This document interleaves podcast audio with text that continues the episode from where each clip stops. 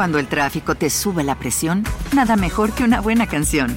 Cuando las noticias ocupen tu atención, enfócate en lo que te alegra el corazón. Y cuando te sientas mal, un buen médico te ayuda a sanar. Sabemos que mantener tu salud es tu prioridad, también es la nuestra en Kaiser Permanente, donde trabajamos juntos para cuidar de todo lo que tú eres. Kaiser Permanente, para todo lo que tú eres. Kaiser Foundation Health Plan of the Mid-Atlantic Stay Inc., 2101 East Jefferson Street, Rockville, Maryland 20852. La historia que se desarrolla a continuación es tan sombría y desgarradora que desafía cualquier pretensión de belleza o redención. En una casa común y corriente donde el aire solía estar cargado de risas infantiles y promesas de un futuro brillante, se encontraba oculta una oscuridad inimaginable. Las cámaras de seguridad, impasibles testigos de la tragedia que se avecinaba, capturaron cada momento grotesco de una niñera que se transformó en el peor de los monstruos. En un mundo donde deberíamos encontrar consuelo y confianza en aquellos a quienes confiamos nuestros más preciados tesoros, nos vemos enfrentados a una verdad aterradora, la fragilidad de la vida y la maldad oculta bajo la máscara de una aparente normalidad.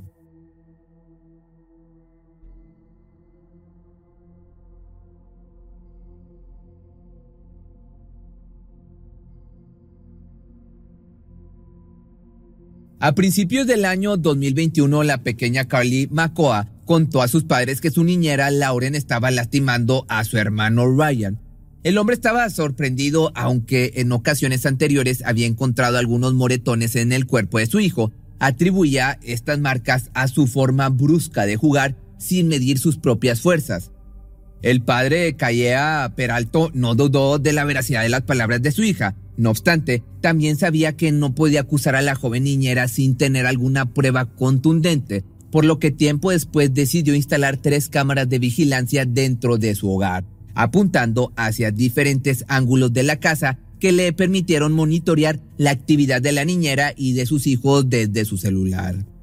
Luego de que instalaran las cámaras, el hombre notificó a Lauren sobre su ubicación en la casa, algo que la joven tomó con indiferencia, pues aseguró que no tenía nada que ocultar. Sin embargo, en días posteriores su actitud hacia el pequeño Ryan seguía siendo la misma, bastante impaciente, pero sin llegar a lastimarlo física o verbalmente.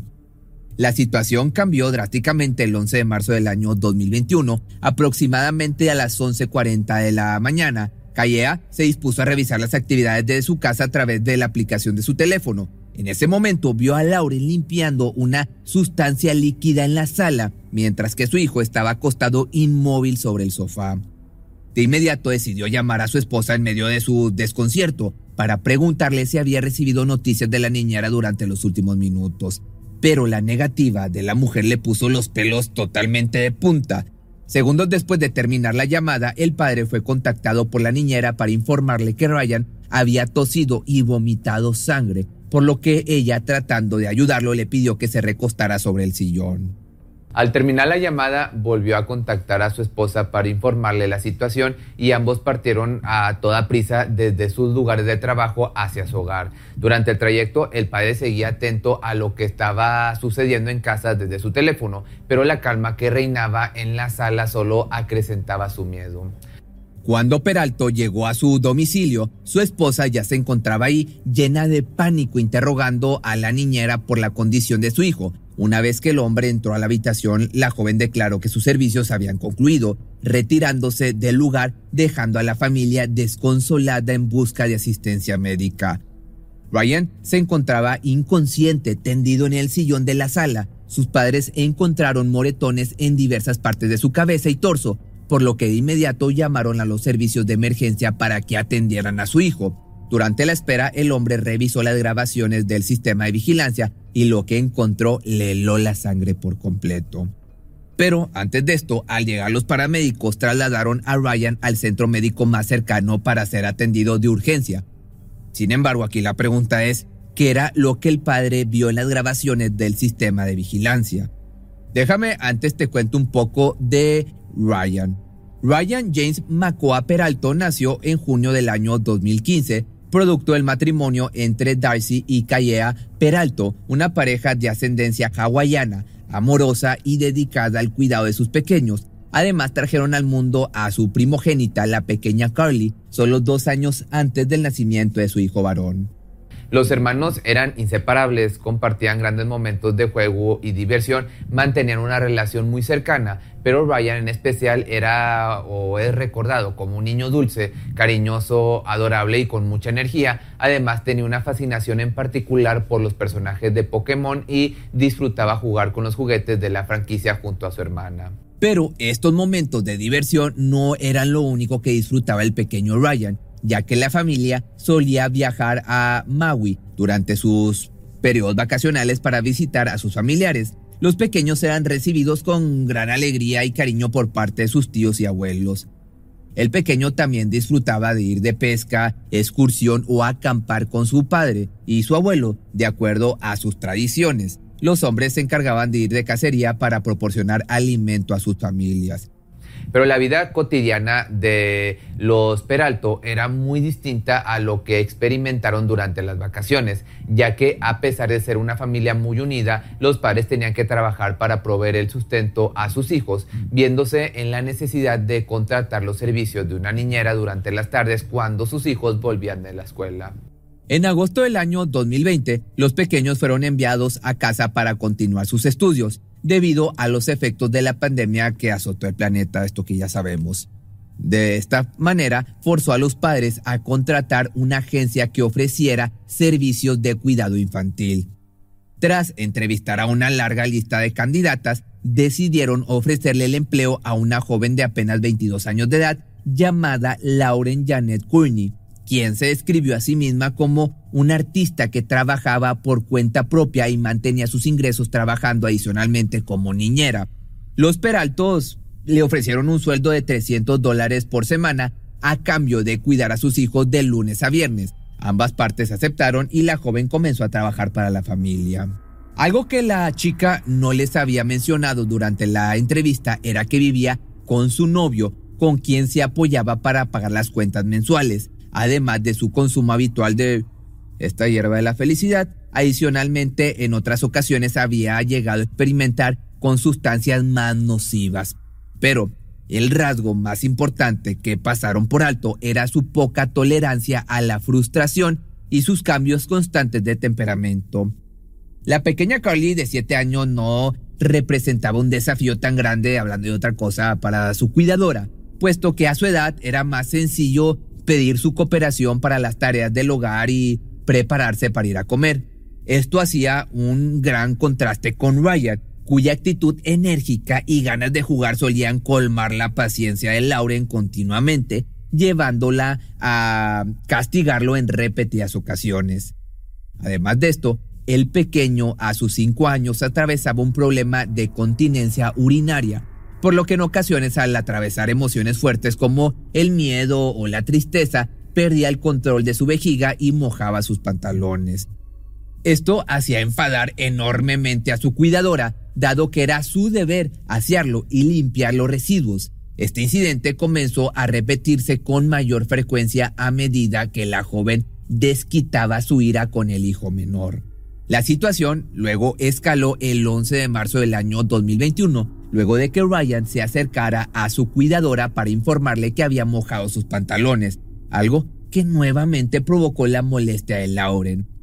La joven, en pleno ataque de furia, se agachó y pateó la cabeza del pequeño en repetidas ocasiones. El menor dejó de reaccionar tras el primer impacto, pero la niñera en cambio estaba sumergida en sus acciones y continuó golpeándolo violentamente en la cara y en el pecho hasta el cansancio. Luego de esto, desvistió al menor y lo llevó arrastrando por el brazo izquierdo hasta la regadera mientras le gritaba que dejara de fingir el estado en que se encontraba. Una vez que lo introdujo en la regadera, abrió la llave y salió de la habitación.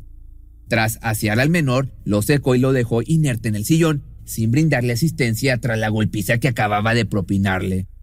Al terminar de saciar su rabia, Lauren comenzó a limpiar la sangre que había sido derramada por Ryan dejó pasar casi una hora y media antes de notificar a los padres del suceso. Cuando los Peralto regresaron a su domicilio, encontraron al menor recostado, mientras que la joven aprovechó la conmoción para alejarse del domicilio. En su traslado hizo una videollamada a su pareja en la que se mostró tranquila, se dirigió a comprar incluso algo de comer y regresó a su domicilio, donde, como te digo, actuó con total normalidad o con total calma. Mientras tanto, Ryan, por otra parte, perdió la vida en el hospital lamentablemente. Cuando los médicos examinaron su cuerpo, encontraron varias fracturas en el cráneo que derivaron en hemorragias cerebrales, lo que comúnmente produce somnolencia y confusión que coinciden con los síntomas del pequeño luego de los primeros golpes. Además de esto, el hígado, vaso, intestinos y páncreas presentaban daños irreversibles que hubieran dejado graves secuelas en caso de su supervivencia. Los forenses entonces determinaron que el menor perdió la vida debido a un fuerte traumatismo craneocefálico. El padre mostró a las autoridades las imágenes recuperadas de la cámara de vigilancia, quienes emitieron una orden de aprehensión inmediatamente. Lauren fue arrestada ese mismo día. Los detectives acudieron a su domicilio para realizar el arresto. Cuando le mencionaron la condición del menor no mostró señal alguna de remordimiento o preocupación. Ya durante el interrogatorio, la joven señaló que en ningún momento llegó a golpear al pequeño y que su colapso había sido producto de un desmayo en la regadera supuestamente. Asimismo, culpó al padre de los moretones en el cuerpo del menor. Los detectives, por otra parte, describen las imágenes presentadas como un relato horrendo de lo que visualmente sucedió con Ryan sobre cómo fue golpeado severamente durante un periodo de dos minutos.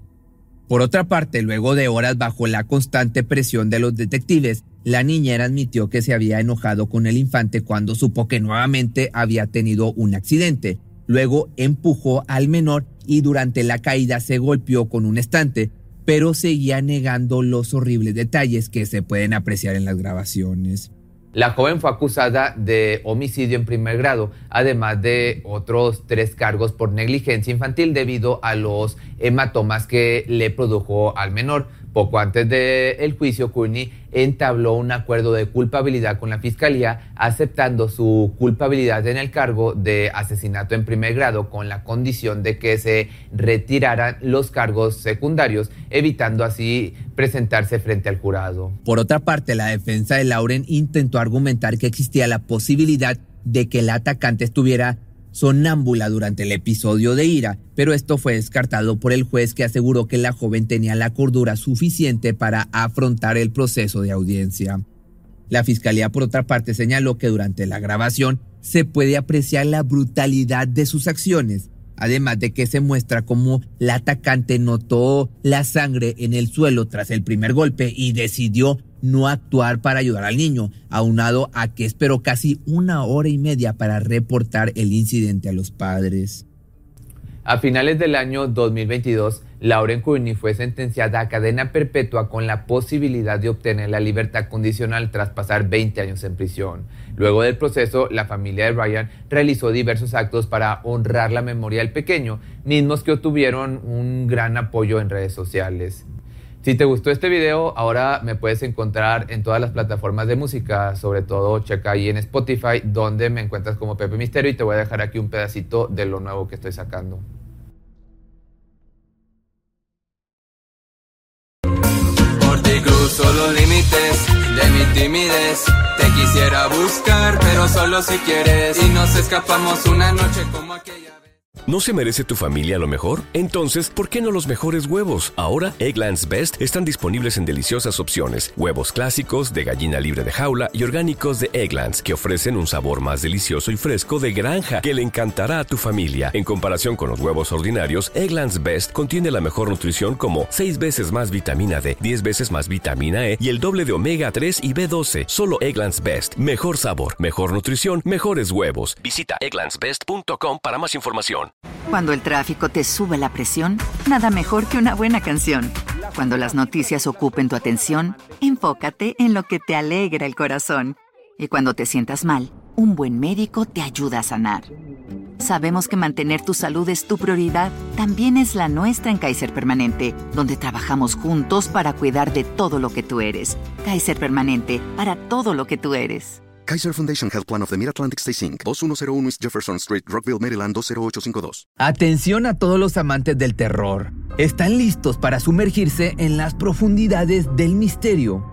Pues les presento Archivos Perdidos, el podcast que explora las historias más escalofriantes de México. Archivos Perdidos no es solo otro podcast de horror, es una experiencia única que te lleva de la mano a través de historias como si estuvieras ahí mismo, viviendo los eventos junto con los protagonistas. La producción del podcast es impecable, con una narración cautivadora, efectos de sonido envolventes y una música que te sumerge en cada narración. Y si has vivido algo inexplicable, envía tu historia al correo archivosperdidos.genuinamedia.com y únete en este viaje a lo desconocido. Y no olvides también seguirlos en Spotify y Apple Podcast para no perderte ningún episodio. En resumen, si eres un amante de los misterios y las historias intrigantes, Archivos Perdidos es una adición, un complemento obligatorio a tu lista de reproducción.